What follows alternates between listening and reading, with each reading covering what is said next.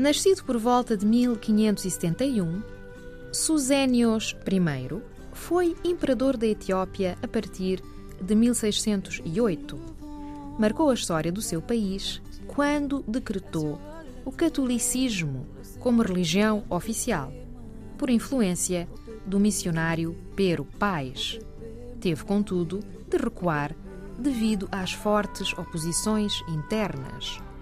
Susénios I procurou também estabelecer relações diplomáticas com Portugal e Espanha.